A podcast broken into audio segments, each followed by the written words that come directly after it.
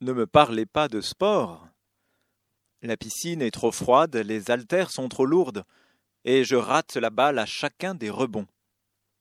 Mais mon Dieu est sportif. Hélas, comment ferai-je pour me faire bien voir de mon coach divin?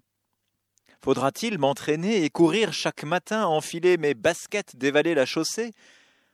Je fatigue déjà à l'idée si pénible de m'essouffler en vain, suant sous le soleil.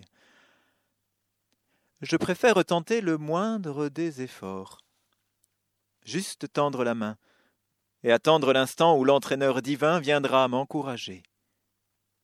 J'exagère, croyez-vous, à réclamer ainsi une leçon privée du maître du Seigneur?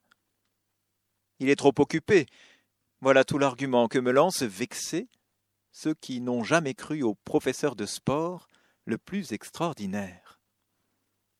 Ce que nul, ici-bas, n'a réussi pour moi, lui certainement pourra y arriver. Il a cette patience que n'ont pas les sportifs, désolés de me voir si malhabile.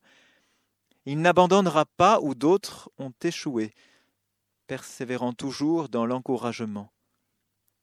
Il sait exactement mes faiblesses et mes craintes, mais il sait tout autant mes qualités secrètes. Il sait, lui, comment faire, car bien mieux que moi-même, il me connaît. J'entends déjà le rire des cyniques. Mais tu n'as pas un sou. Comment payeras-tu? Ils ignorent que pour Dieu la récompense, c'est nous c'est le prix de l'effort qu'avec lui nous ferons.